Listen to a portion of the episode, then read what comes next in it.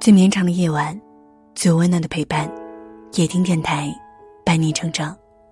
我是三三。朋友小东的奶奶是我见过很无私的一个女人。出生在饥荒年代，小东奶奶家徒四壁。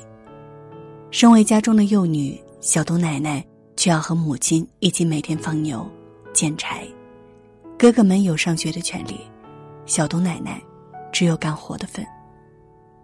十九岁时结了婚，没过几年，小东奶奶丈夫生病去世。此时，她有孕在身，却舍不得打掉孩子。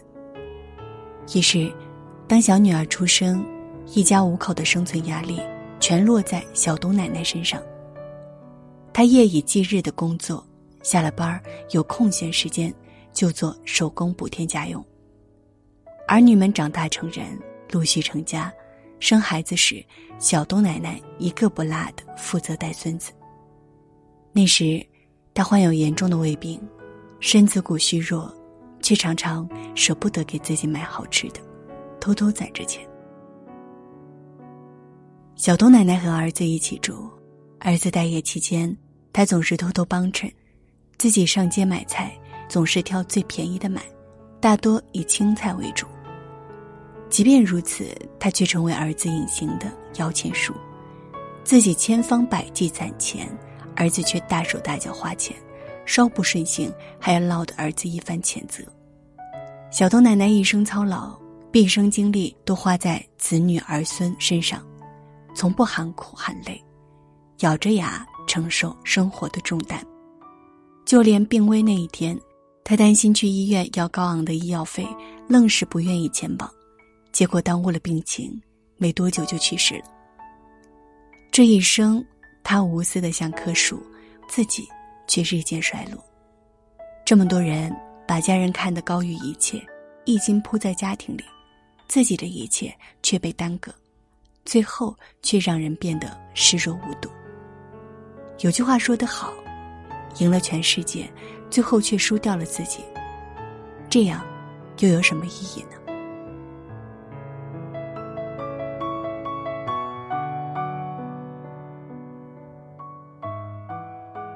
之前网曝某 KTV 法人代表与员工好上，并且让小三怀孕，该男子想把小三带回家中，其母亲下跪都没能阻止该男子的荒唐行为。妻子不愿意相信这个事实，陪着小三去产检验证。在体检过程中，妻子忍受不了这一切，想要和小三一起跳楼。没想到男子选择拉着小三，妻子失望透顶，从二十八楼跳下，当场香消玉殒，留下两个可怜的孩子。原来，该出轨男子一直做着生意，但是生意一直不顺。为了帮助丈夫脱离困境，妻子竟然不惜用信用卡贷款来给丈夫还款，数额高达一百多万。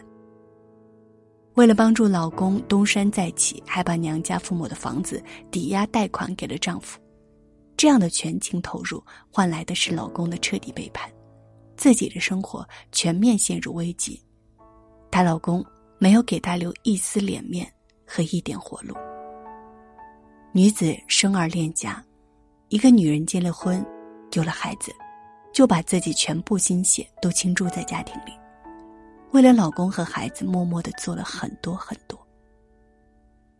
一个女人，你可以爱老公，爱孩子，但不是老公与孩子的奴仆，只为他们活。很多时候，你燃烧自己，成就别人，可能换来的，只是你的一厢情愿。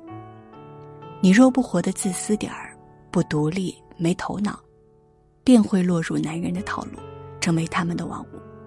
你必须让自己成为一个有品味、有思想、有格局的女人，才能看得清所有套路，分得清真心假意，去和一个滋养你、真心待你的男人在一起。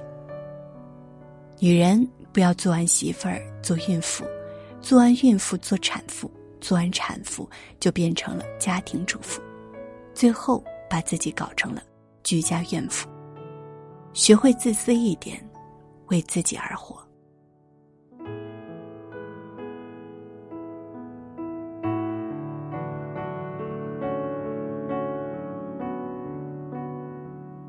之前，Papi 酱就谈过自己的妈妈他曾经和妈妈吵过一架，因为妈妈总喜欢说：“爸爸妈妈砸锅卖铁也要。”爸妈是为了你才怎样怎样，如果当初不是为了你，这些话给他带来了很沉重的负罪感，觉得自己是父母生活糟糕部分的罪魁祸首。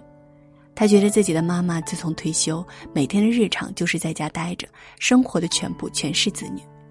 帕皮酱不希望妈妈失去生活其他快乐，鼓励妈妈报考老年大学，走出房门去过自己的生活。有了自己生活的妈妈，活得更自我，也更洒脱了。每个人出生都在奔着自我的使命而去，寻找自我的意义。一个人过于无私，对别人来说是一种变相的压力和绑架。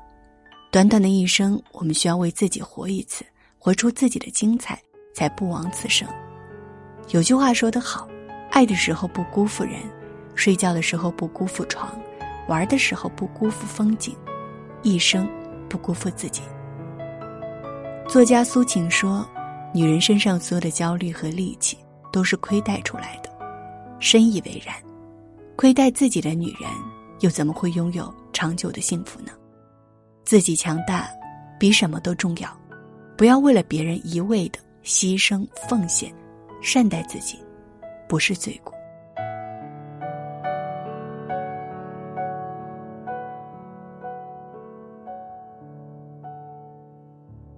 这个世界有太多的人总是把自己放在最末位，有的人给别人花钱眼睛不眨，却舍不得给自己买一件五百块钱的大衣；有的人为了让父母开心。和匆匆认识两个月的相亲对象闪婚，你成全别人，委屈自己的样子，真让人心疼。